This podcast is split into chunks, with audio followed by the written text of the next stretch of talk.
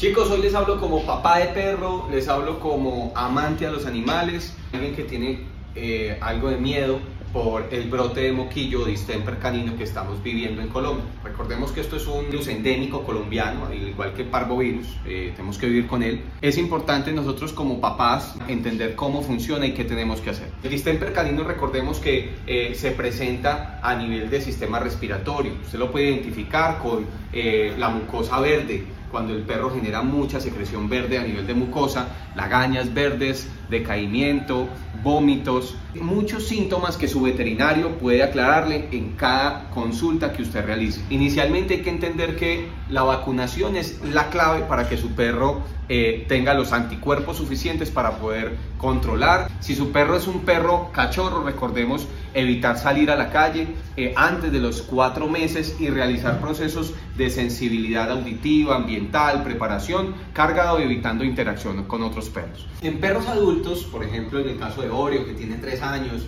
en el caso de Donna, que tiene 11 años, en el caso de Scooby, que tiene 9 años, recordemos que tenemos que tener cada año el ciclo de vacunación, no solo con la antirrábica que es obligatoria por ley, sino todas las otras formas de vacunación que tenemos. Todo este tipo de vacunas es importante que usted consulte a su veterinario y en algunos casos, en algunos momentos, algunas casas farmacéuticas están recomendando que no sea cada año, sino por este brote de moquillo se haga cada seis meses. Si su perro está enfermo, no lo saque a la calle llévelo al veterinario y trátelo para que de esta manera tengamos una muy buena seguridad con otros perros que están sanos. No entremos en el en estado de alerta roja eh, a nivel de control excesivo, entremos a nivel de proceso de cuidados. ¿Y cuál es el cuidado? Preparar a tu perro para vivir de forma segura este tipo de brotes de moquillo.